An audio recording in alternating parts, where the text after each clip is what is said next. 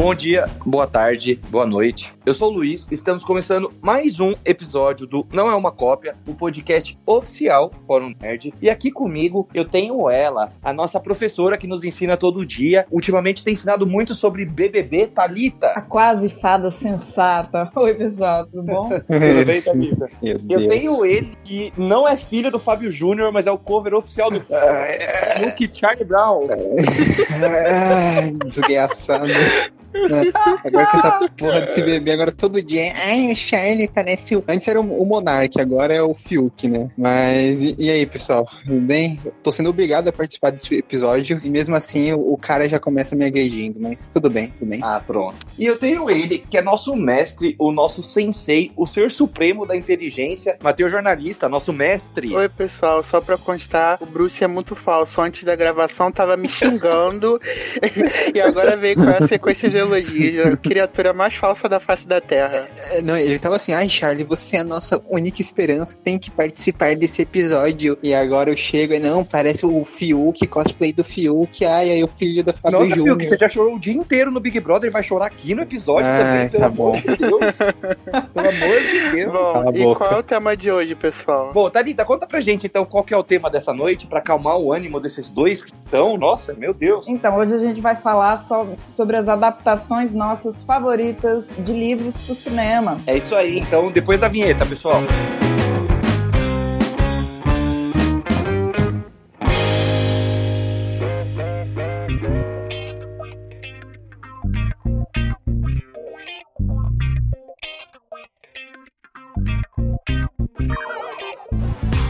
Sempre lembrando, né? Antes de começar, acesse o nosso site www.forumnerd.com. Sempre lembrando que o O é com acento agudo. Siga a gente no Instagram, arroba Nerd. Siga a gente no Twitter também, arroba Nerd Underline Fórum. E hoje, nesse episódio, nós quatro separamos dois filmes, né? São baseados em livros que a gente acha bem especial e a gente quer debater, trazer um pouco, trazer para vocês e conversar um pouco sobre eles. Quero começar com a Thalita. Thalita, conta pra gente qual é o primeiro filme que você, que você trouxe, que você quer contar pra gente? Então, só pra explicar antes, que eu tentei meio que usar um critério na hora de escolher as adaptações. Eu busquei escolher aquelas das quais eu, além de assistir o filme, eu também tinha lido o livro pra ter um juiz de valor, assim, mais coerente. Eu até cheguei, pessoal, a, pens a pensar em trazer Crepúsculo, 50 Tons de Cinza, que são sagas de livros que eu considero muito boas. Mas não dá pra dizer a mesma coisa dos filmes. Eu não gosto tanto assim dos filmes. Então, o primeiro que eu escolhi, que eu gosto tanto do livro quanto do filme, e é um marco teen, assim, do início dos anos 2000, é Um Amor para Recordar, que é um filme baseado num livro de Nicholas Sparks, que é um, é um autor, inclusive, que eu coleciono. Ele tem outros romances muito famosos, talvez você já tenha ouvido falar do Querido John, Diários de uma Paixão. Então, ele tem uma série de hits. Mas eu escolhi Um Amor para Recordar porque é um, assim, dos que eu acho que eu já vi umas 15 vezes, não estou zoando, e eu gosto muito. E eu li o livro também pelo menos umas três vezes. Eu tenho essa mania, às vezes, de ler mais de uma vez o livro. Para quem não se lembra, né, da historinha, assim, a sinopse, no filme a gente acompanha meio que o Landon, que é um jovem bem bad boy, que faz parte daquelas panelinhas, sabe, que fazem bullying, assim, na escola. Ele, essa panelinha dele acaba aprontando com um amigo que se machuca e por conta disso ele tem que ficar prestando serviços extracurriculares na escola dele. Aí prestando esses serviços, ele conhece a Jamie, que é uma menina completamente diferente dele, super doce, filha do pastor lá do bairro deles. É uma menina extremamente inocente, caridosa, super altruísta. E o filme fala bem assim dessa jornada de transformação do Landon a partir do momento que ele conhece a Jamie. Obviamente, eles se apaixonam, mas eu digo que pra época, assim, anos 2000, assim, mais ou menos, eu não lembro exatamente o ano, se é 2003, não tenho certeza, mas o filme ele tem um plot, né, que a, a protagonista, ela tem um câncer que não tem cura, então eu, eu quando assisti, eu não tava preparada para aquilo, né? Então, assim, foi bem assustador. E essa protagonista, ela, inclusive, é interpretada pela Mandy Moore, que hoje ela tá em This Is Us, né, uma série que tá bem famosinha, inclusive. Uma coisa interessante é que o filme ele é até bastante fiel ao livro, mas tem alguns itens, só para vocês terem noção, o livro ele se passa na década de 1950. Então a atmosfera é bem diferente. Eles tentaram deixar um negócio assim mais contemporâneo, né, mais moderno para o filme atrair mais pessoas. Mas no livro eu achei muito legal a questão da década de 1950, porque até explica melhor o jeitinho da Jane ser super recatadinha e tal. E fora isso, assim, tem algumas outras questões que o filme tomou algumas liberdades. Não sei se vocês já assistiram o filme, né, mas o Lando ele vai realizando os desejos da Jamie. Isso não tem no livro, isso é bem assim, realmente do filme. Vocês conhecem? Conta aí para mim, alguém já assistiu, leu, sei lá? Olha, Talita, eu já ouvi falar de Nicholas Sparks, inclusive antigamente saía todo ano saía um filme adaptado de um livro dele, mas Fato. esse em particular eu não conheço. E eu, eu, eu confesso que até hoje eu nunca tinha ouvido falar. Eu conheço a Mandy Moore e tal, mas desse filme específico eu não conhecia. Olha, Thalita, Um Amor pra Recordar é um dos filmes que eu tenho mais história pra contar na minha vida, porque eu conheci esse, se eu não tiver enganado, ele é de 2002. Ele é bem do começo dos anos 2000, mas eu só fui descobrir ele, sei lá, no final dos anos 2000, assim, mais ou menos. E por causa de uma ex-namorada que me indicava, uma coisinha assim, filme e tal. E quando eu fui assistir esse filme, ele foi um filme que todo mundo aqui sabe que eu sou bem chorão, não é? E ele foi um filme que me pegou muito surpresa, porque eu não imaginava que ia ter, uh, ter uma ação aí da, da Jamie, né, que é a personagem da Mandy Moore e tal. E ele foi um filme que, sei lá, dos, da metade pra frente, eu chorei o filme inteiro. A primeira Aham. vez que eu assisti. E foi Que um filme que me marcou demais, assim, na, sei lá, eu devia ter uns Não, 16, ET eu não 17 chorei. é, eu chorei bastante quando eu vi a primeira vez. Só que hoje eu, eu já revi esse filme algumas Me vezes. chora com E ET. hoje eu tenho sérios problemas com ele, porque eu acho que a personagem da Mandy Moore não existiria. Eu acho ela um pouco estereotipadinha demais, assim, sabe? Então, ela é coerente com 1950, que é a época do, Sim, do do livro, livro. realmente. Ela é extremamente politicamente correta. Sim, e ela é, até o jeito dela se vestir, assim, e como o filme, né, eu não li o livro, o filme se passa nos dias atuais, né, ali na dele que em 2002, talvez, eu acho que em 2002 eu não sei se existiria uma menina exatamente igual a Jamie é, que ela é toda certinha, ela nunca saiu de casa, ela não tem amigos, ah, o pai dela é extremamente rígido, ela é toda centrada, assim, sei lá, ela não tem um defeito, eu senti falta de ver um defeito, sabe, dela, assim. Em compensação, o personagem do... é Shane West, se eu não estiver enganado, que é o ator que É o faz Shane West. Isso, esse grande ator. é, que faz o bem em Gotham, ele é meio que o oposto dela. Ele faz o papel do, da- do bully, né? Do bully galanzinho da escola, que todas as meninas amam. Aí ele conhece ela e ele muda da água pro vinho, ele vira de uma péssima pessoa pra uma excelente pessoa, pra- enfim, tudo isso. Então, quando eu fui rever Um Amor pra Recordar depois de mais velho, eu fiquei incomodado com isso. Mas quando eu vi a primeira vez com sem ter o senso crítico que a gente vai adquirindo com o tempo, foi um filme que me marcou demais, assim, né? Mas, mas ainda, ainda eu acho que eu sou um pouco chato com isso. Eu acho que é um filme especial, sim. Eu até recomendo ao mestre. Não sei se o Charlie já assistiu. Caso não tenha assistido, eu recomendo assistir, sim. Assistam de coração aberto. É, dando, dan- dan- dando muita munição pra vocês me zoarem, né? Eu vou dar uma agora de Glória Pires, né? Não vi, então não sou capaz de opinar. Não é sua Então- mãe, né? Ela não é sua não é mãe. sua mãe, mas é sua madrasta, né, Charlie? Não é mesmo? Memes, piadas. É, vamos ver quantas vezes eu vou ser zoado e chamado de Fiuk ainda nesse episódio, né? Mas eu não, não vi, não, esse filme. É, eu já ouvi falar, obviamente, que é um filme meio famosinho, mas não, não é muito o meu estilo também. Uhum. Só quero destacar também a trilha sonora, tá, gente? Desse filme. Se você for pegar assim o histórico, tá entre as três melhores trilhas sonoras, assim, aquelas que você ouve as canções todas, todas são boas, que tem um, um compilado de músicas muito guarda-costas, enfim, todas as músicas, na época era CD, né? Não é igual hoje que tem, né? Enfim, streaming, e são excelentes. O filme arrasa, assim, nesse quesito.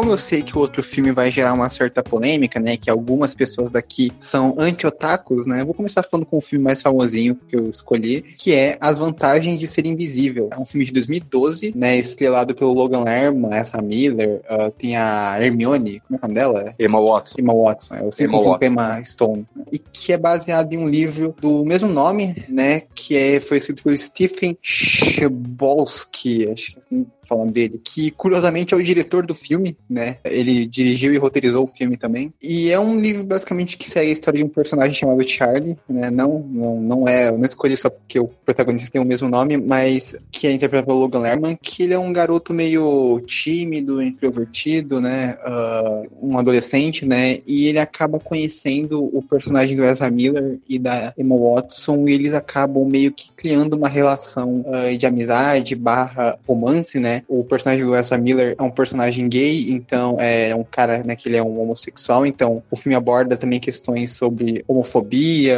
essas coisas. E eu, diferente da Thalita, não, como eu fui obrigado a participar de, desse podcast, eu não tive tempo de me preparar, então eu não li né, nenhum dos livros que eu citei, que eu vou trazer aqui, mas uh, é o pelo não só por ser do mesmo diretor, mas é um filme que acabou. É, o filme ele é bem fiel ao livro pelos relatos que eu li das pessoas que leram e até do próprio diretor que ele fala, né? O filme ele só retira alguns elementos, tipo a narração, né? Porque o livro ele é narrado por uma pessoa que você não sabe quem é, né? Já o filme não, é narrado pelo próprio protagonista. E é um filme que, quando saiu, não chegou a fazer muito sucesso, mas ele acabou conquistando as pessoas, se tornando meio que um, um clássico cultzinho, assim, da, da época. E ele também, como, como o filme que a Thalita citou, ele tem uma trilha sonora fantástica, tem atuações muito boas, tem uma direção que é, é bem consistente também, eu acho. Inclusive é um posso afirmar com certeza que é um dos meus filmes favoritos da vida, assim, sem, sem sombra de dúvida. É, alguém assistiu esse filme ou eu tô sozinho aqui nessa também? Bom, eu assisti, eu gosto muito desse filme, eu assisti, um, um, sei lá, não assisti no cinema, mas assisti coisa de uns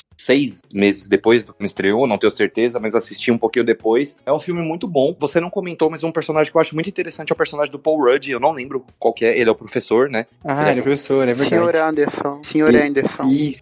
Senhor Anderson. É um personagem muito especial também na trama. E eu acho muito legal porque As Vantagens Invisível, é, ela me lembrou muito um filme brasileiro que eu gosto muito, que chama As Melhores Coisas do Mundo, que eu acho que são os melhores filmes, pelo menos que eu vi, na minha opinião, né? Vocês podem discordar, talvez. Que ele retrata, eu acho que com mais. com uma seriedade, sem uma romantização um pouquinho da adolescência e da juventude, né? Então ele retrata um pouco, porque todo mundo fala, ah, a melhor fase da vida é quando você é. É uma das fases mais difíceis, porque é uma fase que você não tem segurança, é super inseguro, você tem medo, você não sabe o que você tá passando, você tá passando por mudanças no seu corpo, é uma fase de aceitação, tanto sua quanto das pessoas, enfim. Eu acho que as vantagens de ser invisível trata isso, aborda isso com uma qualidade muito grande. Então, para mim, é um filme especial. Foi nesse filme, inclusive, que eu assisti esse filme primeiro do que precisamos falar sobre Kevin, então eu conheci o Essa Miller através desse filme. Emma Watson já conhecia por causa de Harry Potter, o Logan Lerman já conhecia. Foi bem especial e é um filme muito de atuações, né? Todo o elenco inteiro tá muito bem, é um elenco bem poderoso, apesar de um elenco jovem, né? E na época um pouco desconhecido, com exceção da Emma Watson. Mas é um baita filmaço e eu não acredito que eu estou concordando com o Charlinho. Alguma coisa está errada nesse episódio, viu?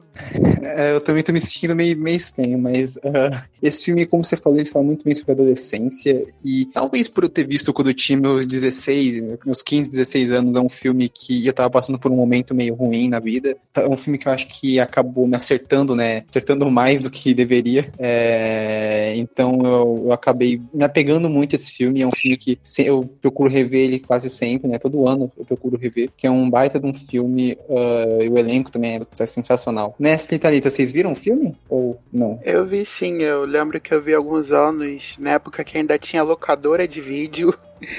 Então eu acabei Nossa. esse filme por curiosidade e depois eu li o livro e eu lembro que eu, que eu gostei muito. Inclusive, é, esse foi um dos primeiros papéis que eu vi a Emma Watson após Harry Potter. Então eu achei muito interessante a, a diferença entre o papel de Hermione que ela fazia na franquia e o papel da Sam, porque a Sam é uma menina totalmente oposta da Hermione. A Sam é, a Sam é mais emotiva, é meio responsável, vive um relacionamento relacionamento com muitas aspas tóxico, então achei interessante ela ela sair daquele estereótipo de garota certinha e ir pra garota problemática. E inclusive eu discordo um pouquinho do Bruce porque o elenco pode não ter sido né, famosinho pro povão, mas pro nicho adolescente da época tava cheio de nomezinhos famosos, sabe? Tipo, tem o próprio Ezra Miller, Watson, Logan Lerman, a atriz de The Vampire Diaries que fazia Helena, Nina, tinha vários nomezinhos famosos teens da época. Então, eu acho que por um público nicho, que são os adolescentes, o elenco era bastante conhecido sim. E eu gosto da história sobre o amadurecimento, você lidar com os traumas. Inclusive, esse filme é até um pouquinho mais pesado do que as pessoas pensam, né? Porque quem viu vai saber que eu tô falando, que certo personagem sofreu uma certa coisa na infância, e depois, quando a gente descobre isso, é... o filme fica bem pesado. Quem fez, né? Sim, e quem sim. fez, né? É, então. É bem pesado. É, é, fica, a história fica bem pesada. Eu, eu gosto muito desse filme. Eu não assisti, não me julguem. Se tem a Emma Watson, eu já sei que vai ser bom. Eu cadelo mesmo para ela, brincadeiras à parte. E eu confesso que eu cheguei a comprar esse livro, eu comecei a ler, mas sabe quando você não tá naquela fase para ler aquele tipo de livro? Eu até achei legal uhum. vocês comentando e o Bruce mesmo chegou a utilizar de exemplo o filme que eu comentei. A gente tem meio que fases, tem certos momentos que determinado filme, determinado livro, eles vão se significar algo para você, já tem outros momentos que você não tá para aquela vibe mesmo. Então, eu, naquele momento que eu escolhi para ler as vantagens de ser invisível, não, não, não, me capturou. Eu, inclusive, abandonei até a leitura sem finalizar. Mas acredito que, quem sabe, né, em uma outra ocasião eu consiga retomar, porque eu sei que é um sucesso. Meus alunos, muitos deles leram, amaram. Então, eu tenho certeza que a maioria gosta. Eu, eu que não estava pronta naquele momento para aquele conteúdo. Sim. Então, mestre, vamos para você, conta é, pra gente qual é o primeiro filme baseado em livro que você quer bater um papo, contar pra gente, nossos queridos ouvintes também. Bom, aproveitando a vibe romance que vocês estão, eu vou começar logo com pelo Como Eu Era Antes de Você. Alguém conhece? Sim, é o filme ah, do Sangue Ledger, né? E com a Emilia Clarke também. Não, não com Heath Ledger? Não é o... Não, esse é o 10 coisas que eu odeio em você, tá doido? Ah, tá, tá. Não, esquece, esquece. Como era antes de você, é aquele do cara tetraplégico que tem a Daenerys Targaryen, Emilia Clarke. Ledger é foda. Esse filme foi bem famosinho em 2016. Assim, basicamente a história. A Emilia Clarke interpreta a Luísa, uma menina bem fofinha, mas que sem muito rumo na vida, que recentemente perdeu o emprego. E ela é contratada por uma família rica da cidade dela para tomar conta e prestar cuidados de, do filho deles, Will, que sofreu um acidente de moto e ficou tetraplégico. Aí o filme meio que foca na relação deles, porque o Will tornou-se uma pessoa rabugenta por causa do acidente, não quer receber ajuda e só quer ficar no canto dele em paz e viver o, o resto dos dias dele. E cabe a Luísa tentar meio que furar essa barreira entre eles e fazer eles se animar para as coisas da vida e tudo mais. Eu lembro que eu vi esse filme na época do Dia dos Namorados em 2016 e pasmem, eu era o único solteiro na sala era só casal e eu, tô, eu tava, tipo, me sentindo mega mal, tipo, ai Jesus, o que que eu tô fazendo aqui? Aí quando o filme acabou, eu lembro que eu levantei, eu vi que assim, todo mundo tava chorando, até o maluco bombadão, assim, um cara forte, bombado, tava chorando. Eu falei, caralho, o filme é, é foda mesmo. Porra, tá todo mundo na sala chorando. Esse é dos bons. Mas assim, eu lembro que eu li o livro uns anos. Eu não li o livro imediatamente, não. Eu li uns anos depois, quando eu fui na Bienal. E o tom do livro e do filme são completamente distintos. O filme foca mais na relação do eu com a Luísa, é meio que uma comédia romântica, com alguns momentos de drama, mas é, é na essência uma da, adaptação que fizeram é essencialmente fofinha, sabe? Feita para você fazer se sentir bem. Enquanto que o livro já é mais já é diferente. O livro é um drama, você os personagens são mais duros, a história tem mais nuances, uh, eles exploram melhor alguns personagens que na adaptação não ficou bem.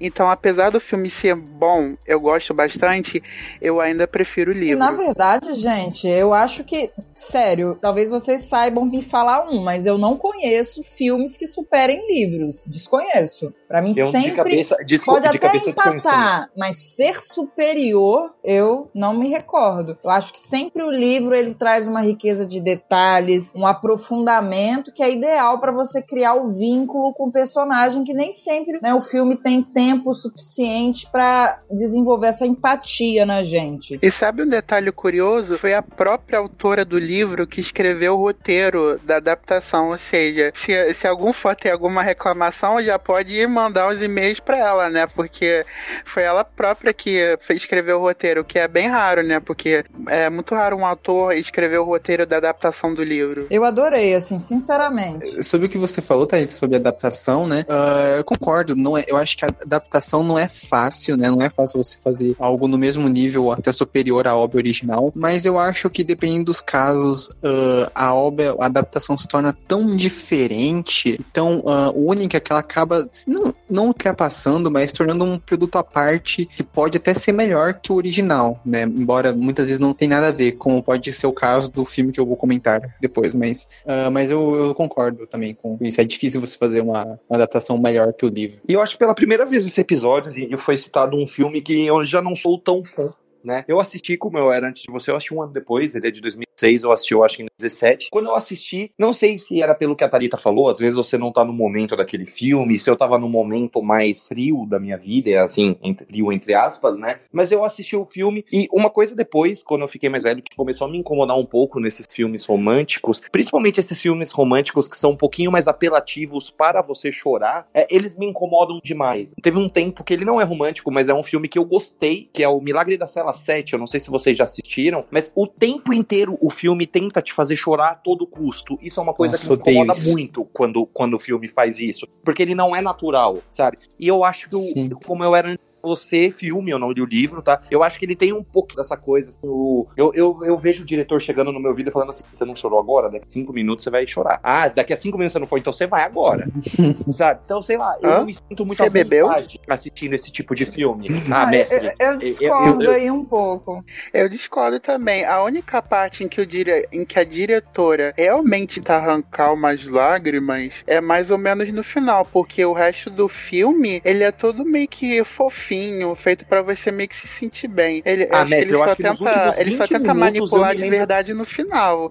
Eu discordo Não, eu lembro nos, últimos 20 nos últimos 20 minutos, eu lembro pelo menos de três momentos que tem, sabe? Ah, não chorou agora? Ah, então, não, pô, tem, o filme tem ah, duas horas. Nos últimos 20 minutos tentar te arrancar umas lágrimas, eu não acho normal. Não é que nem tipo aquele Quatro Vidas de um Cachorro, que também é adaptação de um livro, aliás, que a cada 10 minutos de trauma ele usa os cachorros para tentar tirar uma lagriminha da gente com alguma cena triste. Aí eu já acho apelativo. Foi um filme que eu não gostei também. Não, eu acho ok. Eu acho esse, esse ok. Não é dos meus favoritos, não. Eu não vi o filme, então não posso concordar nem discordar do Bruce, né? Ah, embora o Bruce tá sempre errado. Mas eu tô vendo aqui o elenco desse filme. Nossa, tem um, um elenco bom, né? Tem o Charles Dance, tem a Vanessa Kirby, o Matthew Lewis, que é o, Neville do Harry Potter. Né? Neville né? de Harry Potter. Ah, interessante. A Vanessa eu não lembrava. A... Sim, ela faz a ex-noiva do Will.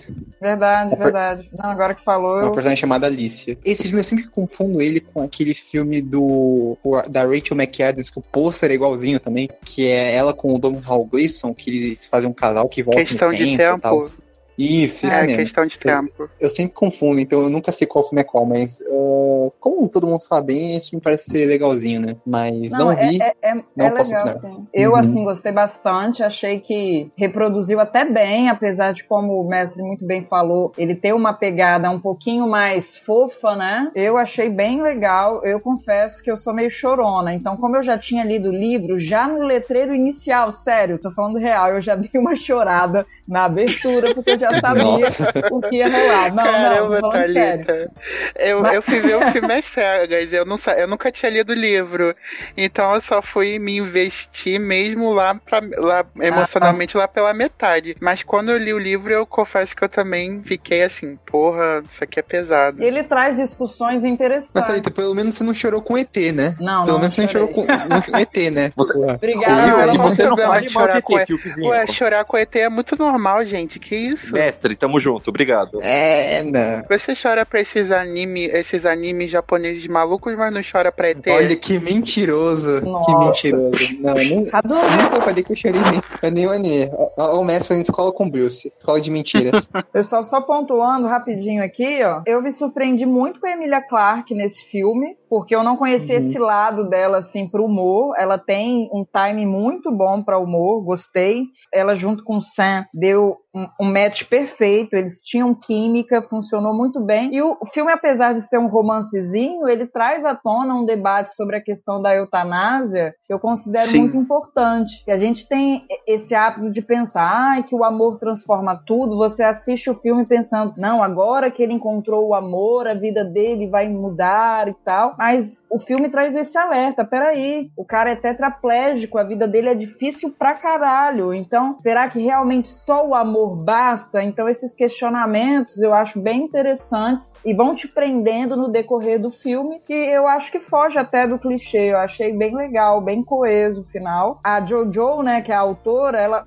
tem, tem uma continuação. Eu até cheguei a ler o Depois de Você. Eu não li o terceiro, mas o segundo filme, o segundo livro, perdão, que falaram que ia ter filme, mas até agora eu não, não vi nada a respeito. Não é tão bom, não está à altura. Inclusive, eu nem acho que seja uma boa ideia fazer uma continuação, porque o livro já não é tão legal. Se o livro não é legal, que o filme, né? Não, não, não vai ficar sim, tão Thalita, bom. Assim. eu concordo. Eu, inclusive, essa adaptação, ela é fechada em si própria. Não precisa de uma continuação, porque o final do livro e do filme são um pouquinho diferentes. O final do filme é mais otimista e tudo mais, enquanto que o livro já é um pouquinho mais deprimente. Então eu acho que realmente não precisa de continuação. E eu concordo que. Não precisa, mas é até criativa, tá? Não sei se você chegou a ler o depois de você. Não, não, não cheguei, mas eu fiquei sabendo do que se trata. Até puxa um gancho bem inteligente, é, mas desnecessário, de fato. Ele fecha por si. Mas realmente, eu gostei muito da Emilia Clarke. Eu eu só tinha visto ela em Game of Thrones, né? Então, quando ela saiu, quando eu tirei a figura da Daenerys da cabeça e embarquei na Luísa, foi divertido. E eu achei uma coisa interessante que todo mundo fala sobre esse filme é a expressividade das sobrancelhas dela. As sobrancelhas dela levantam, fazem, fazem movimentos muito engraçados que tornam ela muito cômica. E por isso que ela realmente leva jeito pra comédia. Ela devia investir mais nisso. Bom, então ela vamos... até fez uma comedinha de Natal, mas eu confesso que eu ainda não assisti. Mas diz dizem que ela também foi bem, mas eu, é, eu não também não vi. Vamos ao próximo. Qual é o próximo, Bruce? Bom, então, um pouquinho diferente vocês, que vocês hoje estão numa vibe mais romântica e tal eu trouxe um tiro, porrada e bomba aqui, que eu quero falar de Clube da Luta do mestre David Fincher. Vocês já assistiram esse filme todo? Eu imagino que já, né? Não sei, todo mundo já assistiu? Esse filme é sim, obrigatório sim. para cinéfilo, gente. Pelo amor de Deus. Para, para, para de me constranger nesse podcast. Não vi. Não vi. nunca vi o Seven, O Brad Pitt tava não. com o dente quebrado não, no cartaz. Tava estranho, não quis.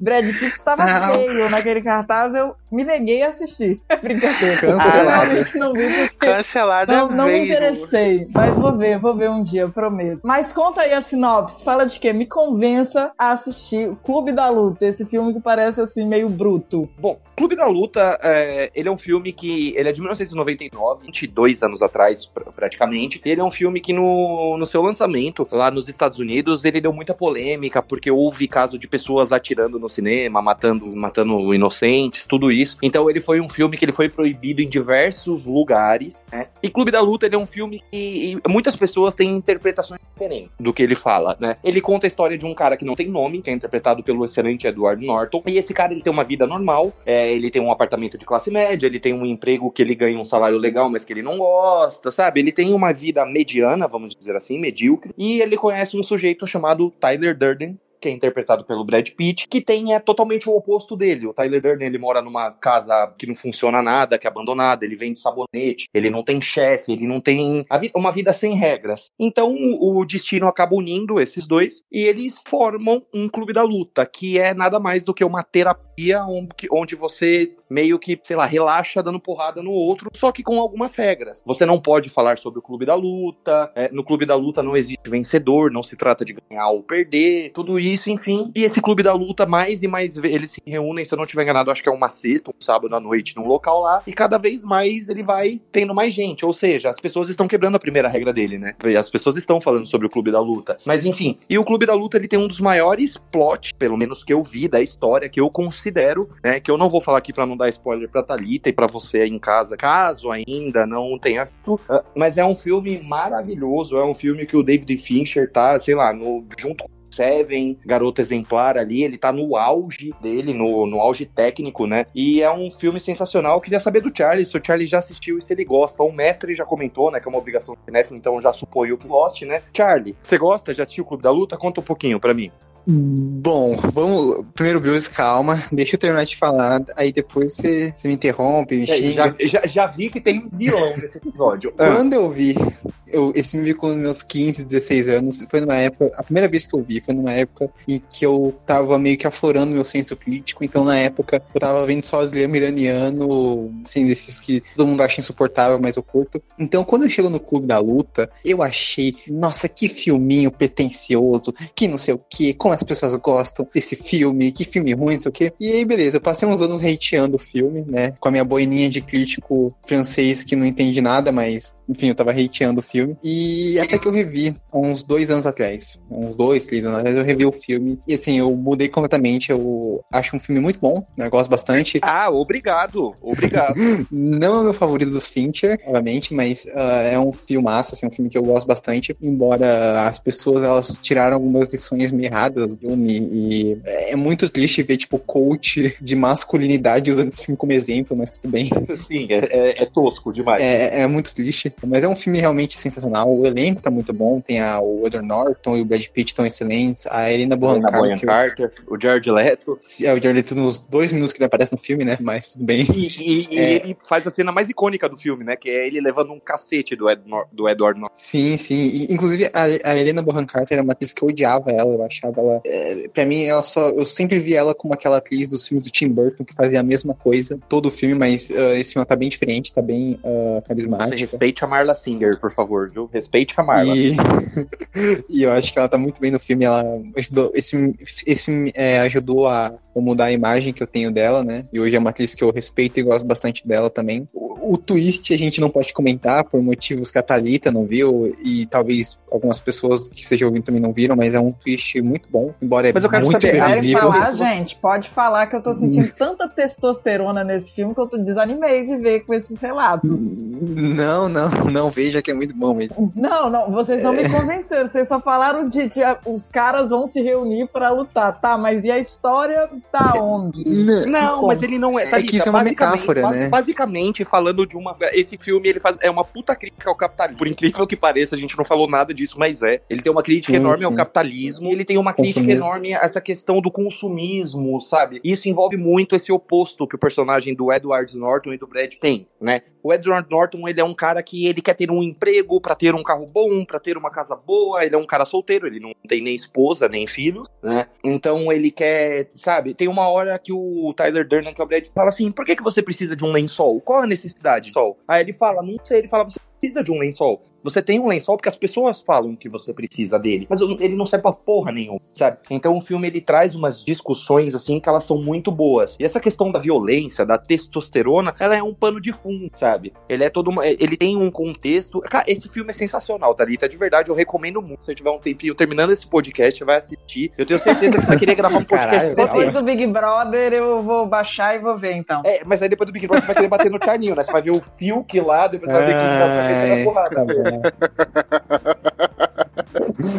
ah, tá bom. Mas eu, defen eu defenderei o Charlinho. Eu nunca concordo com ele, mas Ah, eu sou tá contra a violência eu defendo meu filme. Uhum, tá bom. É, ma- mas o, o filme é realmente muito- é altamente recomendável. O final é muito bom. Ah, e o Bruce, né, ele não citou. Pra você ver que como esse homem é incoerente, né? Ele nem citou o livro e nem o autor, né? Que é um livro que foi escrito pelo Chuck Palahniuk. Não é Chuck Palahniuk? Acho que é assim o Palahniuk. dele. Que eu, pelo que eu vi, ele falou que ele gosta, né, do filme, embora ele, como qualquer pessoa decente, fica puto e se arrepende de ver o- o- essa galera que entendeu o filme completamente errado, né? Fazendo merda por aí. Mas. Então, o- mas sabe qual que é o meu problema? O meu problema é que hoje, essas pessoas geralmente entenderam são aquelas pessoas que, na época do Orkut, tinha uma comunidade que era orgulho de ser hétero com uma foto do Charlie Sheen. É esse tipo de pessoa que deu o filme. Sim, sim. É o É coach de esse- masculinidade, né? Sim, é esse tipo de filme. Porque o filme, ele não, embora ele contenha cenas de violência, ele seja até de fato um pouco violento, mas não é sobre isso. Não é sobre a violência. Não é sobre dar um soco, não é sobre você saber lutar, sobre ganhar, sobre o esporte, sobre MMA, o caralho a quatro. Não, não tem nada a ver. Ele é um filme que é uma crítica social e ele tem esse plot que eu queria saber, Tia você, você pegou, a primeira vez que você viu o plot, você descobriu ele? Eu confesso que não. Só que na segunda vez eu falei, caralho, como eu sou burro, isso tava na minha cara, eu não percebi. Sim, é que na época que eu tava vendo era quando eu tava florando o meu, meu senso crítico, eu percebi por conta, principalmente daquelas cenas que fica, ele fica, o filme ele fica piscando várias vezes do nada, meio, até meio sabe? É, várias marcas e tudo mais, né, famosas. É, tem uma hora, inclusive, que ele coloca um pênis. Que aparece um né? pênis, é, tem uma hora que, tipo, ele pisca rapidinho. Se você não presta atenção, você nem vê. Ele pisca tipo um pênis, assim, do nada na tela. Inclusive, eu não sei como ele conseguiu colocar isso sem a, a galera perceber, né? Tô chocada. É, não. Mas, uh, inclusive, comentando assim, o, o livro ganhou uma sequência, né? Acho que em 2016, que foi um quadrinho, né? Clube da Luta 2, escrito pelo Paul Diouk, que é bem controverso, porque eu vejo muita gente que odiou e muita gente que amou, né? Embora as pessoas que gostaram, acho que, eu pelo menos vi elogiando, são pessoas que normalmente eu concordo mais, então não sei. Né? Mas ele falou que ele sempre quis fazer uma continuação no formato de quadrinho. Né? Inclusive, uh, é, bem, é a arte bem bonita, foi publicado no Brasil e tal. Então, quem quiser também, só dar uma conferida que parece que é legal. Mas o filme realmente eu acho que é. Não, não tem o que falar, né? O David Fincher um dos filmes que fez mais sucesso da carreira dele, que impulsionou ele junto com o Brad Pitt, o Edward Norton. Eu concordo com o Bruce, é um filme muito bom.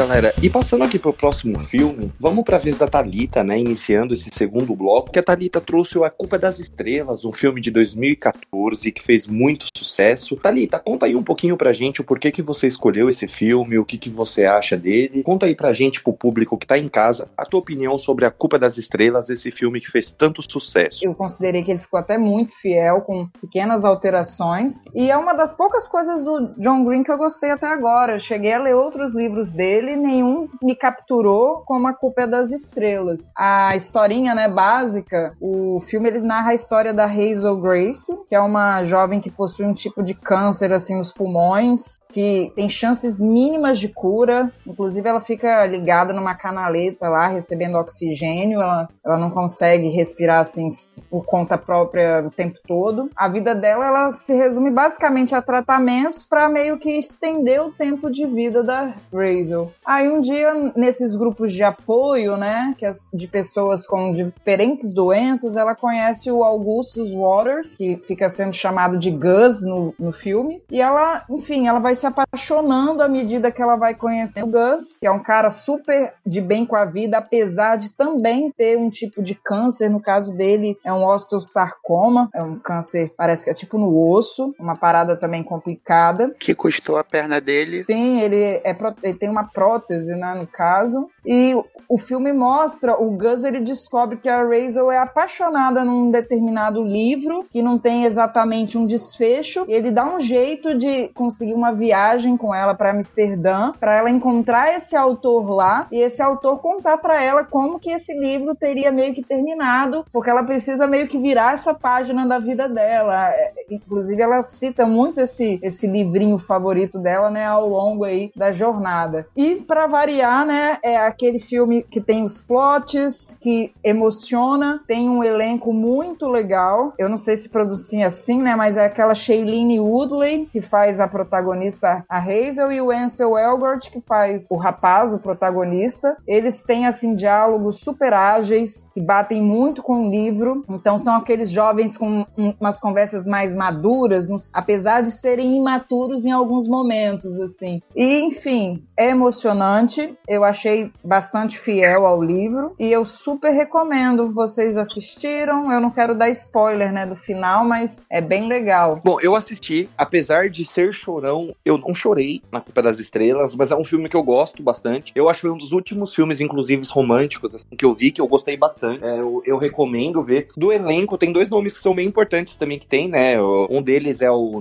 o Net Wolf, né? Que depois fez Death Note da Netflix. Ele fez até aquele filme com a cara de Lavigne, que eu não vou me lembrar o nome. Cidade, Cidade de, papel. de, papel. que é horrível, aliás. Que é horrível. O livro já era ruim. E é do John Green também. Sim, então, ele, ele fez esse filme, enfim, ele fez Death Note, que, né, enfim, ok. Tem o William Dafoe também, né? Também. Sim, é, William Dafoe, é, é o que faz o tal autor do livro que ela quer conhecer, e na verdade é um Zé Ruela do caramba. Sim, ele é, ele é totalmente alcoólatra, um cara que tem. Mas ele tem uma história de vida, uma coisa que eu acho legal do filme. É que na hora que ele conhece o Van Houten, que é o William Dafoe, a primeira imagem você pensa, puta, que cara babaca, que cara não sei. Só que ele também teve uma perda na vida dele, então ele, sabe, você vê que aquilo é um reflexo da perda dele, e no final ele faz alguma coisa ali que funciona como se fosse que ele está se redimindo, né? Do, do mal que ele fez, do, do da crueldade que ele fez com a Hazel, vamos dizer assim, né? Da falta de compaixão que ele teve com ela. Mas é um filme que eu gosto bastante. Eu acho muito válido. Só que a primeira vez que eu vi, eu tive um pouquinho de dificuldade com o personagem do Gus, né? Do seu Elgort. Porque eu achava ele muito teatral, assim, né? Só que depois eu li o livro. E o personagem também, assim, eu falei, ah, então beleza. É assim mesmo. Uhum. É. é meio caricatão. É, é, é, uma característica mesmo do Gus. Sim, porque a primeira vez que eu vi, eu, eu vi o filme, né? Fiz o processo inverso da maioria das pessoas. Eu vi o filme antes do livro. Então, quando eu vi, eu, eu achei, eu falei, nossa, que personagem meio forçado, né? Assim, ele é todo, todo, parece o tempo inteiro que ele está interpretando, sabe? Que ele tá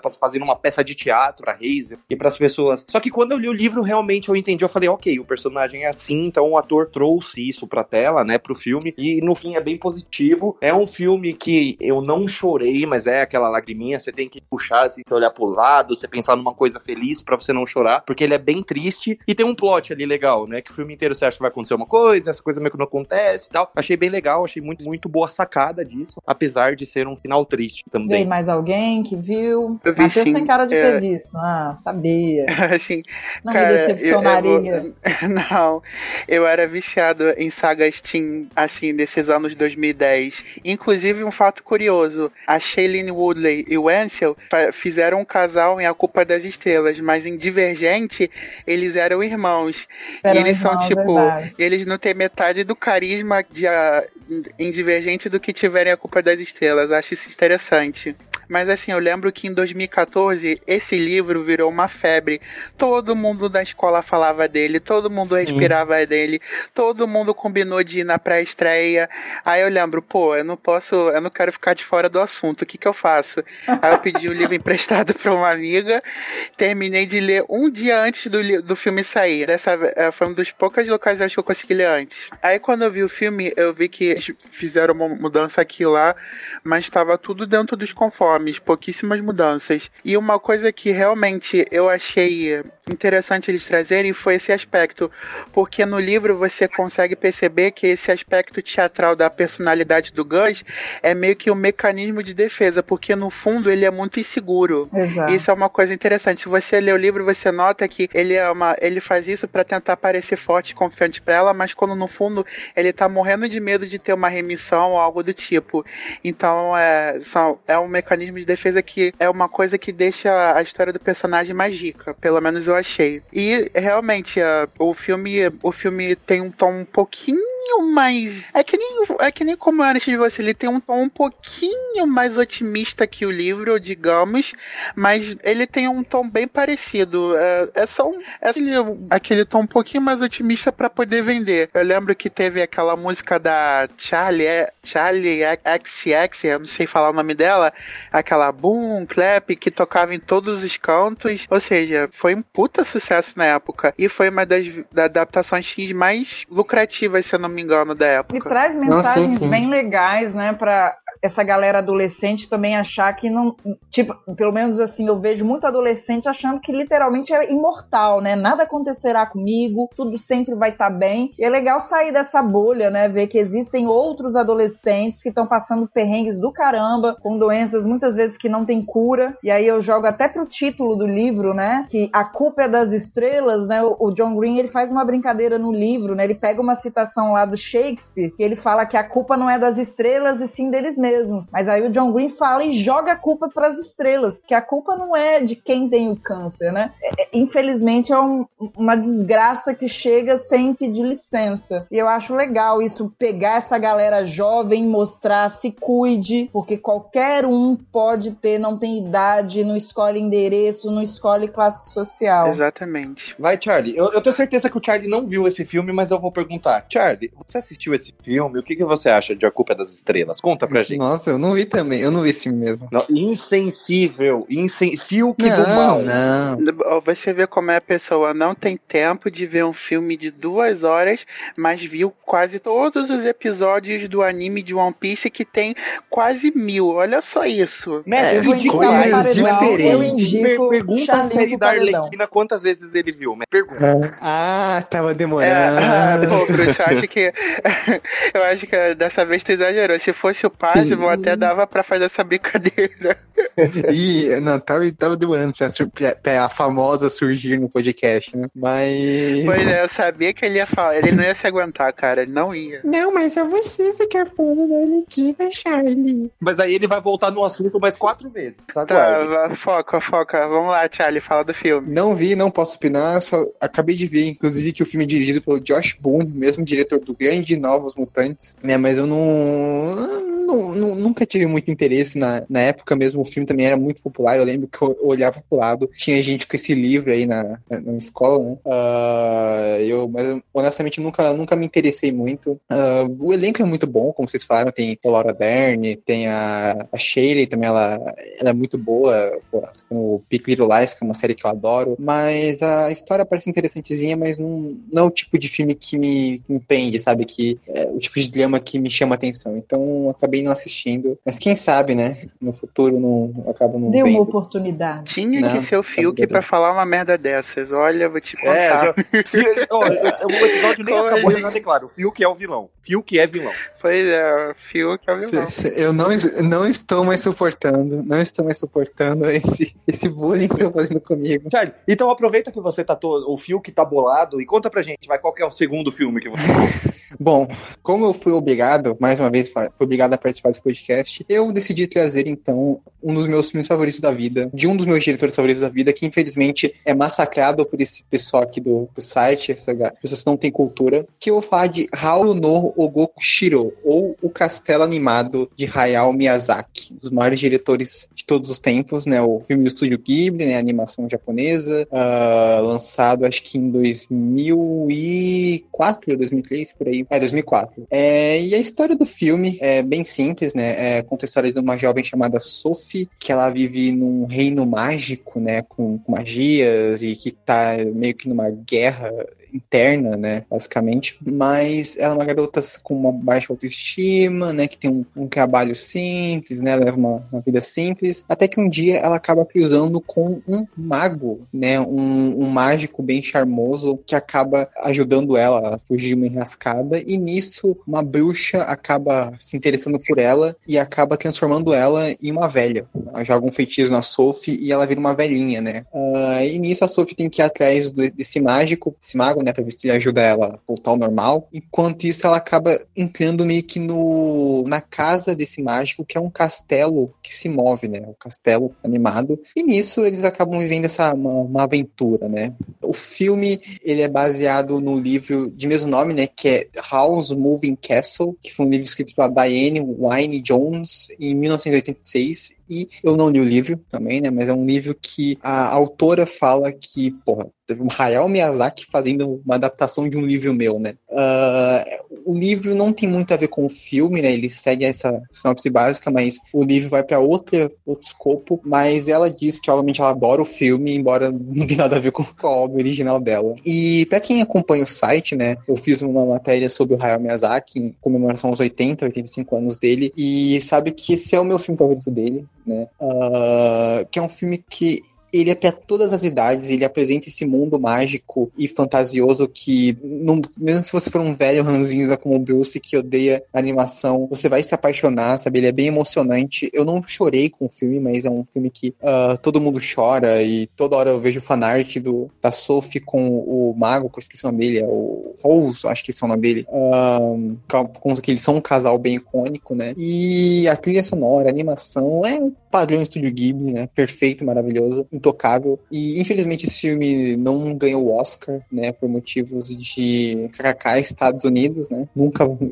Só deram mesmo pro Viagem de Shihiro, mas. É do mesmo cara da Viagem de Shihiro? Porque eu tô vendo sim, que a velhinha, sim. os traços são muito parecidos com uma velhinha que aparece no, na Viagem sim. de Shihiro. Ah. Sim, sim, é o mesmo estúdio e o mesmo diretor, né? Os dois filmes são do Hayao Miyazaki. Então, uhum. é. Pra quem não viu, veja, bem pras crianças assistirem, que as crianças vão amar também. É um filme super mágico, super é, good vibes e com personagens maravilhosos. Tipo, Cara, tem um personagem que é um espantalho que não fala, né? E ele fica. Só tem uma, uma perna, né? Que é uma varetinha. E esse personagem não fala, não tem sentimentos nem nada, mas ele é simplesmente maravilhoso. E cinco minutos de tela, o Hayao Miyazaki já faz você se apaixonar por ele. Então, uh, alguém mais viu esse filme? Não, eu tô vendo aqui algumas imagens. Pra, eu achei bonito, né? Assim, o visual. E o peguete dela, esse tal mágico aí, é o de cabelo escuro ou de cabelo louro? Só pra eu saber. É, os dois. Porque porque ai, ele. Ah, ele é, meio que se transforma, é alguma coisa assim? É que ele, ele tinge o cabelo dele de ah, loiro. Entendi, entendi, entendi. Sim, sim. É um, personagem, inclusive, esse talvez tenha estragado um twist, mais ou menos, mas uh, esse, o fato dele tingir o cabelo de eu loiro. Eu estraguei? Isso era spoiler? É, não, Sabe, é pessoal, é porque... não sabia, gente. não, é porque isso, isso revela muito da personalidade dele, né? Porque ele é um cara bem místico, meio galã, parece que tá sempre no controle de tudo. Aí esse é um momento do filme meio que a gente começa a descobrir que não, que ele é meio que tipo, ele tá criando esse personagem pra parecer legal, mas ele não é bem assim. Mas é, não é um grande spoiler. mas ah, eu já o... vi muito anime na minha juventude, eu tô meio afastada, mas eu tenho que voltar, vou anotar essas indicações, eu, eu gosto muito. Apesar de ser animação, tem alguns que são muito mais densos até do que filmes, live actions, assim, da vida. Eu gosto muito. Sim, os filmes do Ghibli tem um que é o, o Túmulos Vagalumes, que é um filme que é, assim, é aquele filme que você vê uma vez na vida e pronto, porque aí você já sai traumatizado e pensa, não, não quero mais isso pra minha vida. Mas, uh, Bruce Mestre, vocês viram? Provavelmente não, né? Dois hereges. Não, eu, eu conheço de nome, mas eu nunca vi. Os únicos do estúdio Ghibli que eu já vi foram Ponyo e Princesa Mononoke. O castelo animado eu nunca cheguei a ver, não. Uhum. Bom, eu também não vi, né? Uh, não, não, sou, não sou ligado em animes ou animes. Coisas boas. Conheço uhum. muito pouco, uh, só que não. Só que eu fiquei impressionado que você chamou o mestre de herege. Meu, é muita vilania pra uma pessoa em um episódio só. Chamar o mestre de herege, pô, sei lá, sei qual. A mesma coisa que você cometeu um crime. Foi, né? o que, foi, foi o que você fez hoje de manhã, né? No grupo, mas tudo bem. É prova, eu quero provas, eu quero provas. Eu quero provas. Bom, mas eu realmente não vi, Charlie, não, não tenho o que dizer, não conheço realmente. Então, mestre, conta aí pra gente qual. Vamos pro penúltimo filme né, da noite. Conta aí pra gente qual que é o segundo filme que você trouxe pra gente bater um papo sobre ele. Eu acho que a maioria do pessoal que escuta o podcast já deve ter visto esse quando criança. É, é foi, pô, foi um puta sucesso na época. As Crônicas de Nárnia, O Leão, A Feiticeira e o Guarda-Roupa. Vocês já viram? Já é clássico. Sim, sim. Tem uma grande história com esse filme, mas pode continuar. Bom, então, o filme é baseado na obra de, do autor inglês C.S. Lewis, que ele escreveu os livros, acho que nos anos 50, mais ou menos. Inclusive, ele era um amigo pessoal do J.R.R. Tolkien, o autor de Senhor dos Anéis, e ele conta a história Mito. de quatro... Essa adaptação é baseada no segundo livro, no segundo livro, O Leão, a Feiticeira e o Guarda-Roupa. Tem outro antes, mas eles decidiram começar por esse. Conta a história de quatro irmãos, é Pedro, Susana, Lúcia e Edmundo, que são mandados da casa deles para um local seguro porque eles estão na época da Segunda Guerra Mundial e houve uma evacuação das crianças para o campo. E eles vão morar na casa de um professor que parece um tipo de historiador, porque ele tem vários objetos, assim, coisas históricas penduradas pela casa casa e eles não podem fazer muita coisa. A maioria do tempo eles passam no quarto. Até que um certo dia eles resolvem brincar de pique-esconde. E nessa brincadeira, a Lúcia, que é a mais nova, entra no guarda-roupa. E ela acaba achando que o, ela acaba achando um fundo no guarda-roupa que dá numa floresta. Uma floresta, como é que eu posso dizer, mágica, encantada, que não devia estar ali. Inclusive, uhum. eu acho que essa é uma das cenas que mais me marcou, assim, quando eu vi na infância, porque quando a gente é criança, a gente tende a acreditar que certas coisas eram são possíveis, tipo Papai Noel, Fada do Dente e Terras Mágicas entram no pacote. Então, quando a gente vê isso quando criança, tem um impacto forte. Inclusive, foi um dos primeiros blockbusters, assim, que me chamaram a atenção pela ação, pela história, som inclusive sombria. E é uma adaptação bem fiel do livro. Eu lembro que eu comprei o volume único das Crônicas de Nárnia, que contém as sete histórias, há um tempo atrás. Aí eu fui ler o Leão, a Feiticeira Guarda-Roupa. É bem fiel, assim, em alguns termos. Eles alteram algumas coisas para deixar mais cinematográfico. Mas eles pegam bem as personalidades das crianças, as lições, a, a mensagem cristã por parte, né? Porque, para quem não sabe, o autor escreveu os livros como uma forma de ensinar religião para sobrinha dele, acho que era a sobrinha dele, que não, não tinha muito interesse. E você percebe isso pelas figuras, né? Você tem o Aslan, o leão, que teoricamente é Deus. Você tem a feiticeira, que teori teoricamente é o Lúcifer, o anjo caído, o diabo. Essas coisas eu fiquei muito. Uhum. Eu só fiquei sabendo disso com o tempo. Então, quando eu percebi esses paralelos, eu, pô, caramba, como, como as coisas são diferentes. Eu vi isso aqui quando criança, eu achei, poxa, não, só uma feiticeira normal. Aí quando eu vou ler o livro, aí depois, pô, a feiticeira é a representação do diabo, que isso? É, não, tem uma fala do Aslan, né, que é o, o leão, que ele fala assim, ah, não, no mundo de vocês eu tenho outro nome, né? Então, é, é, eu acho que isso é no, é no terceiro, eu acho que é no é terceiro, no terceiro no, quarto, quarto livro, se eu não me engano. Aí fica bem óbvio. Se eu não tiver enganado, quem faz a voz do, do Aslan é o Lianisson. É o Lianisson. É, é, o Lianisson, isso mesmo. Inclusive, o Aslan é bem mais, é, tem um CGI bem melhor que o live action de O Rei Leão, pra do vocês verem. tem mesmo. E, e, ele é do quê? Ele é de 13 anos antes, né? 13, 14, É de 2005 esse filme. O Rei é Leão é de 14, o quê? De 2019? 19, 19, eu acho que é um CGI melhor e mais expressivo. E também é da Disney, do mesmo estúdio. Para, né? para, parem, gente. Senão vai ter uma guerra aqui, hein? Vem falar mal de Rei Leão aqui, não, hein? não, da Disney. Esse Sou julgado até hoje por dar nota 8 pra esse filme, viu, Thalita? Sou julgado até hoje. Nossa, você não, deu falar 8 mal do live action de Rei Leão é obrigação moral de quem é fã da animação. Ah, para, é um absurdo. Gente, para, não é pra tanto, não é pra tanto. É que nem o live action da Bela e da Fera que a Globo passou hoje de tarde. Quem é fã da animação não pode gostar daquele treco horrível. É, do Aladdin também. Ah, não sei, mas, gente. Sei, é, é, ah, pessoal, me julguem, mas eu gostei de Dumbo. Então eu não sei se eu concordo com vocês, não, né? Eu adorei Dumbo, eu também gostei. É, eu gostei. Mas, Bruce, você exigente. só gosta de bomba, você não é parâmetro, cara. mestre, a, meu sobrenome é coerência, mestre. é, deve ser. Ô, Charlie, mas você falou que você tinha uma história com esse filme. Conta pra gente. Eu quero ver se você vai conseguir deixar de ser vilão do episódio. É, né? Sim, eu que sou vilão, né? Senhor gosta de bombas. Vai, senhor, gosta da Arlequina. Fala, vai.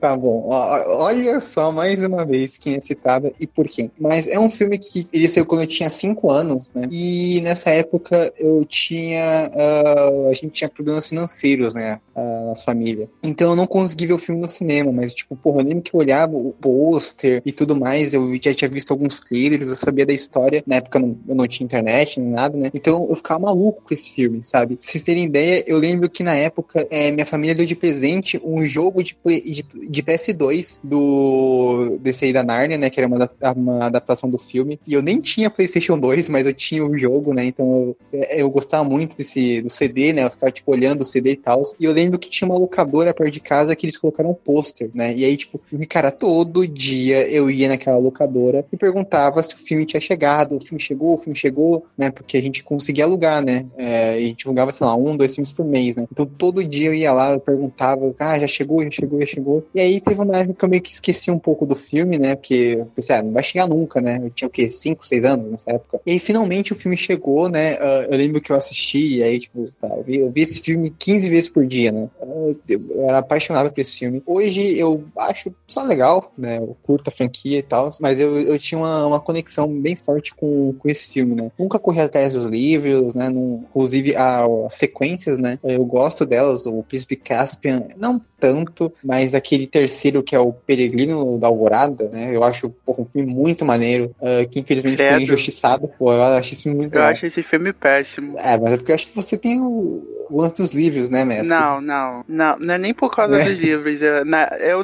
eu só fui ler os livros muito depois de. Muito depois. E eu lembro que já na época que eu vi no cinema, eu não gostei de Peregrino da Alvorada. Eu achei muito. excessivamente bobo. É, não, tudo bem, tudo bem. Mas uh, o filme tem um elenco. Embora as crianças não sejam um, grandes atores, e não, hoje em dia, né? Mas, pô, tinha a Tilda Swinton como. Ah, as crianças da César. O destaque para mim é a Tilda. Tilda Swinton. Sim. Sempre foi uma das minhas vilãs favoritas, a feiticeira branca. E muito por conta da Tilda. os olhares, a, a, a frieza que ela passa no olhar. Ela também exala carisma. É aquela vilã que você olha, porra, que filha da puta. Pô, mas eu amo ela, sabe? É, é muito beleza. Pô, ela, e ela tem um visual bacana. Ela tem atitudes coerentes com a de vilã, não fica naquele vai e vem. E, e, e é diferente de outras vilões que só dependem de magia, ela, ela sabe lutar de verdade. Tanto que se não é por causa do Aslan, ela tinha matado o Pedro. Essa é uma coisa que eu sempre achei interessante, que a vilã tava bem, mas bem pertinho de matar um dos heróis. Não, sim. Também tem o James McAvoy nesse filme, né? Ele é o, o elfo, né? Não é elfo, é o... Fauno, Fauno. Fauno. E você se diz hein? Caramba, não sabe... Não. Eu falo no Senhor Túminos. Inclusive, eu não sabia até pouco tempo que ele era o Senhor Túminos. Eu só fui descobrir isso sim. recentemente, porque a maquiagem deixou ele muito, muito distinto. Eu quase não reconheci ele. Sim, sim, mas é, um, é uma franquia que eu gosto bastante. Uh, inclusive, estou esperançoso pela série da Netflix, que nunca mais falaram mais nada, né? Mas quem sabe um dia isso. Ai, eu tô, depois de né? ver o live action das Winx, eu tô com medo do que vão fazer na Será que eu vou fazer uma Nárnia sombria e realista, Jesus? Você já assistiu, Thalita, o primeiro As Crônicas de Nárnia? Gosta? Sim, sim, gosto, gosto bastante. Inclusive, eu achei legal vocês falarem é, essa questão da mensagem cristã, porque eu acho, na verdade, que tem algumas coisas que a criança que está assistindo, o adolescente, nem vão captar. Porque eu pesco uma série de mensagens que tornam Nárnia até meio que autoajuda, se você for fazer uma análise mais assim criteriosa. E, e eu acho que se encaixa até fora do cristianismo, porque a gente né, pode nomear como Deus, né, mas você pode querer nomear também como se fosse uma energia positiva, que não existe uma forma, né, para o que é bom. A bondade, ela vai poder estar tá em várias coisas, vai, vai ser de acordo com o olhar da pessoa. E eu acho legal também mostrar essa questão que os personagens, né, eles passam por uma série de guerras, tanto exteriores quanto interiores, e eles precisam disso para o crescimento, que é uma coisa assim, que todo mundo quer que a vida seja facinha e não é bem assim que as coisas são, né? Todo mundo meio que tem que carregar uma série de cruzes, né? Uma série de obstáculos para se tornar alguém melhor. E é isso que a gente vai acompanhando aquelas crianças, acompanhando ali, né, os protagonistas nessa guerra tanto interior quanto exterior para se tornarem pessoas melhores. Eu acho a sacada muito bonita. O filme é muito bonito para época uma fantasia assim técnica, estética muito legal. Eu gosto e eu realmente eu ia até falar, né? Nunca mais ouvi nada falando de séries ou outras produções. Eu acho que é um universo que podia ser muito mais explorado. Tem um potencial enorme, eu gosto bastante. É, eu concordo basicamente com tudo que vocês falaram. Não tem uma história tão, tão bonita e tão, tantos detalhes de assistir o filme como Charlie. Eu acho que eu nem lembro. Eu lembro que eu assisti em casa, mas nem lembro quando que foi a primeira vez que eu vi. Eu acho que deve ter sido um ano depois do estrear. O Mestre é de 2005 esse filme, Mestre? É isso, né? Isso. É, eu devo ter assistido, então, provavelmente ali em 2006 e tal. É, mas eu concordo basicamente com tudo que vocês falaram, só discordo uma coisinha, mas é um detalhe bobo do mestre. Eu acho que a maquiagem, o, o James McAvoy não tá aí, eu, assim, porque eu lembro que eu vi depois do James McAvoy de fato ter ficado muito famoso tal, bastante assim. Eu não sei se é porque o rosto dele é, sei lá, é o James McAvoy, não tem como não reconhecer muito ele. Mas de resto eu concordo com vocês, acho um clássico, acho uma ótima escolha do mestre, mas curiosamente também foi uma franquia que eu não continuei continuei. Eu gostei, mas eu não assisti até o final e nunca li os livros, né? Só tenho o contato basicamente com os dois primeiros filmes. É, mas é porque também a franquia foi meio que abandonada, né? Porque você teve o, os dois primeiros filmes produzidos pela Disney e depois que o segundo filme não foi muito bem em bilheteria, eles desistiram de produzir um terceiro. Aí veio a Fox na época e produziu o terceiro. E ele foi até razoavelmente bem, mas não teve um interesse, não teve um interesse em continuar a franquia. Aí depois foi para a Sony tentou produzir um quarto filme sem sucesso, até que o filho do, do C.S. Lewis fechou o acordo com a Netflix. Pessoal, então passando pro último filme da noite, né? É, terminando aqui comigo, eu quero falar de um filme que é de 2015, fez muito sucesso, foi um filme premiado no Oscar do ano seguinte, de 2016, que é um filme baseado num livro do mesmo nome, da escritora, não sei se eu vou pronunciar da forma correta, Emma Donoghue. É um filme de um livro de 2010, que é O Quarto de Jack, né? Um filme com a Brie Larson e o Jacob Tremblay, que foi um filme que eu vi, para vocês terem ideia, eu só fui ler o livro depois, né? Eu li o livro, eu comprei o livro depois de ver o filme, e eu jurava, eu assisti o filme meio que sem saber nada dele. Eu só sabia que o pessoal falava muito bem. Eu não tinha visto crítica, não quis nada. Aí chegou um dia e falei, ah, vou assistir. Eu jurava que era um filme de terror, né? Pelo nome, O Quarto de Jack, eu pensava que era algum filme de terror e tal. Quando eu assisti, assim, sabe quando você parece que você toma um soco na mente? Foi um filme que mexeu muito comigo. É, ele basicamente conta a história de uma mãe, interpretada pela Brie Larson, que vive com o seu filho em um quarto. Ela, ela é, não lembra quanto tempo, chuto oito, nove, mais ou menos, que é a idade do Sete. mundo. Sete anos, é, que é a idade do, do, do Jack, onde ela foi, durante tempo, mantida prisioneira, foi estuprada por um cara que dizia que amava ela, que não é amor, né? E o, o mais interessante dessa história para mim é que o, o, filme não se trata dela conseguir escapar. Quando o filme escapa, ele, quando a história, na verdade, ela consegue escapar, que isso imagino que seja na primeira metade da produção. É, o mais legal de você ver essa história, o mais bem feito, é mostrar todos os problemas que ela tem. Ela, ela é totalmente traumatizada, abalada psicologicamente. O menino não consegue ver a luz do sol porque ele viveu a vida inteira dele só com uma janelinha ali nesse quarto, uh, com, a, com dificuldade de aceitação do pai dela e a imprensa toda querendo saber o que aconteceu, querendo saber tudo isso. Então ele é um filme muito forte, é um filme muito tocante e é meus filmes favoritos. Queria saber de vocês se todos vocês já assistiram, se alguém leu o livro também comentar e o que vocês acham. Eu nem vou perguntar se o Oscar da Brie Larson foi merecido, porque é fato que é, né? É uma pergunta que claro todo mundo já sabe a resposta, né? É, inclusive é muito interessante porque você falar dele, porque eu revi uns dias atrás e eu concordo totalmente com as suas colocações. É um filme quase que perfeito. É, ele realmente tem, ele, é- ele tem duas metades. É a, a primeira quando foca lá no cativeiro deles e a segunda quando eles escapam. Isso não é spoiler porque tá no trailer. Uhum. Olha só. Aí você tem dois tons distintos, porque primeiro é um filme claustrofóbico. Você, ela tem que lidar, além de ter que lidar com o abusador, ela ainda tem que mentir pro filho dela sobre o que, que eles estão vivendo ali, porque ela não pode contar pra criança que existe um mundo lá fora, porque a criança vai querer sair, isso vai trazer problemas. Quando eles saem, ela, se, ela lida com outro problema, porque ela passou a vida toda dizendo pra ele que não podia, que eles não poderiam sair, e a criança tem medo de tudo, tem medo de cortar o cabelo, tem medo de subir a escada, tem medo de outras pessoas, ou seja, é um problema danado. Isso sem contar que toda a vida que ela tinha fora desmoronou também. Os pais se separaram, ah, ela perdeu o contato com amizades, atrasou o futuro dela. Ou seja, é, um, é uma situação mega complicada que eu acho que o filme trata de mostrar muito bem. A única coisa que eu não gosto no filme é a questão envolvendo o pai dela, que eu acho que isso fica meio mal explicado, mas fora isso, Mal o filme é né? 10 10. É, fica muito mal resolvido esse plot, mas o, o filme é ótimo mesmo. Inclusive, eu acho que foi o debut do Jacob Tremblay, não foi? Em, no- em filmes? Foi. Sim, e eu, eu achei até injusto o Jacob Tremblay não, não ser indicado ao Oscar. Eu, eu achei bem. Sim, absurdo isso. Ah, ele absurdo. deve- eu ele acho que não indicaram porque se, se ele tivesse sido indicado, provavelmente ele teria ganhado. Eu acho Sim. isso. Concordo, concordo. Charlie, você já viu esse filme? Já, já, eu, esse filme eu adoro ele. Ele realmente é muito bom. A Brie Larson, tudo que vocês, tudo que vocês falaram, né? A Brie Larson mereceu o Oscar. ah, é um filme que, na época, tinha mu- uma concorrência muito forte, então é por isso que ele acabou não levando de melhor filme, né? Mas ah, o elenco é muito bom. O Jacob Tremblay tá maravilhoso. O William H. Marcy, acho que esse é o nome dele, que é um ator fantástico. Uh, ele tá muito bem interpretando o pai dela também, mas uh, como o mestre falou,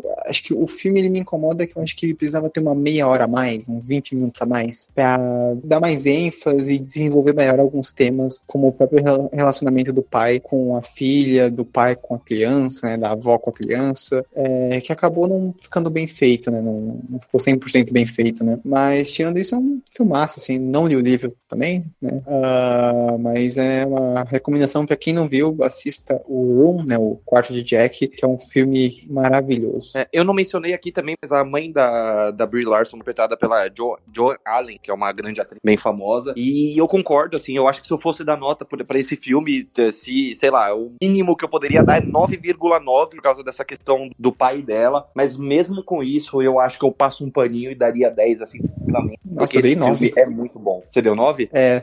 É que, sei lá, ele também, ele não é um filme nota 10, porque, sei lá, eu acho que ele não, não alcança isso, fora os probleminhas que tem, tipo, o mau desenvolvimento de alguns temas, né, o que o filme precisava do melhor, tipo, o relacionamento dela com o pai e tal, mas é um excelente filme mesmo. E você, Thalita, você já viu o Quarto de Jack e já leu o livro? O livro eu não li, mas o filme eu vi é um espetáculo, eu simplesmente amo, a Brit tá foda, Oscar merecido, por isso que quando eu falo mal dela na atuação como Capitã Marvel, é porque eu sei do potencial dessa mulher. É, é uma atriz, assim, incrível, e a história, que bem escrita, que sensível. A mãe criar todo aquele mundo paralelo dentro daquele quarto pelo filho. Que sacrifício psicológico aquela mãe faz. É, é um roteiro, assim, magnífico. Eu acho muito bom mesmo essa transição. Não, não é spoiler, né? O mestre até mencionou que tem no trailer. Essa transição de sair do quarto, o mundo real, é muito bem feita. Você fica ali torcendo, você fica agoniado assistindo aqueles momentos. Um dos pontos pontos negativos que eu achei nem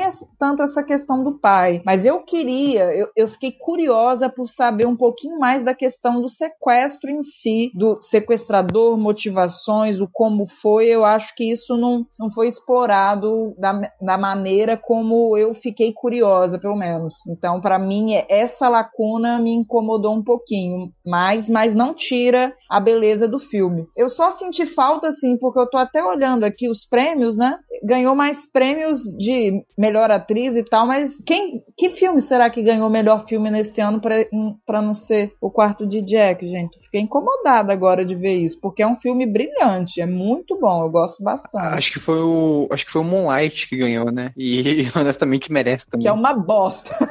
Não, não, não, é não. Que, que, isso? Moonlight é maravilhoso. Nossa, mereceu totalmente o Oscar, embora, como eu falei, o ano foi. Gente, rapidinho, é, eu, estou, eu estou vendo aqui quem ganhou o melhor filme de 2006 não foi Moonlight, foi outra bosta chamada Spotlight. Ah, tinha que ser. Eu... O quarto de Jack é muito melhor do que Spotlight. Eu gosto de Spotlight. é muito melhor. Spotlight é Realmente, é, é muito melhor que Spotlight. Mas, gente, eu já falei para vocês que a qualidade do filme pouco importa pro Oscar. O que importa é lobby. Spotlight tinha o lobby da Sony, enquanto que o quarto de Jack era de uma produtora muito, muito modesta. Não tinha chance de uma campanha tão forte. É o que eu falo, o lobby conta mais que qualidade no Oscar, infelizmente. Nossa, sim, o, o nosso o, o quarto Jack merecia muito mais do que essa, essa porra do Spotlight, até aquele filme lá. Não o... é ruim, também não vou menosprezar, é, é, é, mas comparado é, okay. é, inferior sim. E o Jacob realmente merecia uma indicação, porque já vi crianças sendo indicado. Aquele próprio,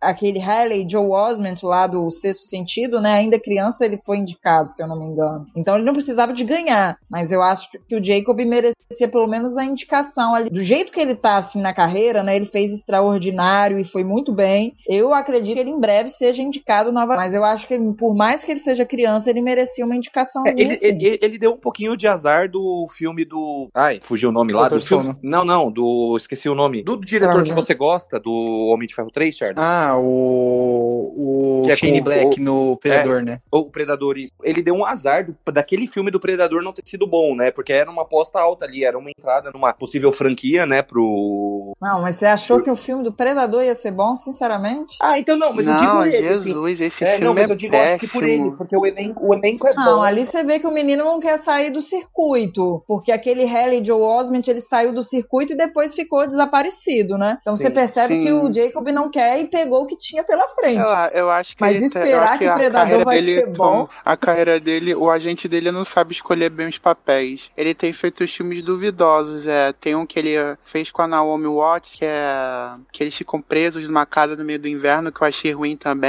Ele tem feito umas comédias, umas comédias aqui e lá também bem duvidosas. E eu acho que ele precisa acertar mais nos papéis, porque ele tem muito talento. Vamos ver no É, live ele action fez- da Pequena Sereia, né?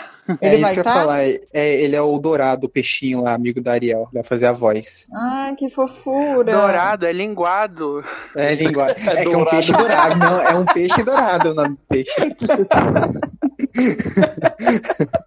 Isso, o linguado, o peixe dourado lá, amigo da Ariel. E só pra não deixar de citar aqui pra você ficar felizinho e jogar na minha cara, ele também dubla o Robin na série animada da, Arlequina. Que é muito boa, muito boa, inclusive, a voz dele. Ah, pronto. Agora só eu que falo, né? Entendi. Tinha que ter o momento do É, ele Charlie. dubla o Damien. É, mas só completando, né, ele, ele conseguiu em 2009, embora foi que deu uma flopadinha, mas a gente conversou bastante sobre ele no podcast do, dos filmes do Stephen King, que é Doutor Sono, né? Que é um bom filme, muito bom filme, na minha opinião, apesar de não ter feito sucesso. Ah, mas ele quase não aparece. Ah, mas tá lá, né, Eu acho que não computa dele. muito nesse caso, não. É, ele só tá gritando nesse filme, né?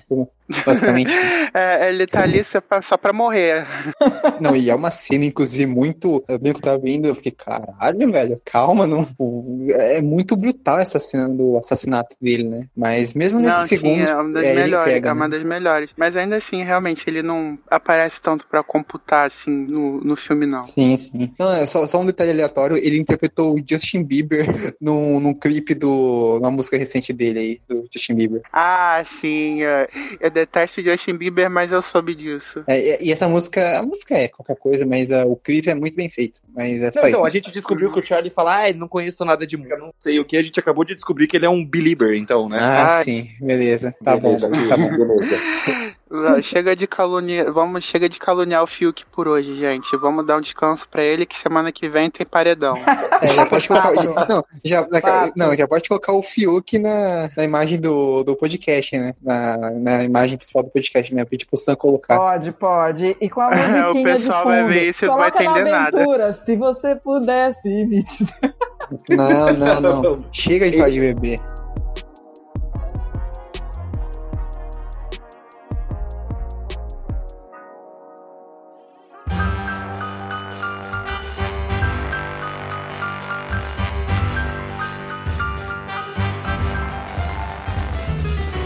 Chegamos ao final então desse episódio. Você que está ouvindo, comente lá no site, diga qual desses filmes você já viu, você não viu, se você gosta, se você não gosta. Comente filmes que você acha que a gente poderia ter escolhido aqui. Queria agradecer ao Fiuk, ao mestre, a Thalita, a todo mundo que tá aqui hoje, participou desse episódio. Ao Charlie especialmente, porque ele não participaria, né? Eu falo Fiuk, mas é o Charlie, né? Que ele não iria participar, iria participar uma outra pessoa que não pôde evitar. O Charlie veio, ajudou a gente pra completar o time. Charlie, obrigado. É isso, pessoal. Semana, semana que vem a gente retorna com um novo episódio. Acesse nosso site, né? Sempre lembrando, forumnerd.com. Lembrando que o O é com acento agu- agudo. Siga a gente lá no Instagram, arroba Fórum Nerd. Siga a gente também no Twitter, arroba Nerd Underline Fórum. Sexta que vem a gente retorna. É isso, muito obrigado, valeu, tchau, tchau, falou, tchau. Uh, Tchau, Tchau, Wilson tchau. Coerente, para de pegar no meu pé. Charlie Vilão, Charlie Vilão, tchau, tchau.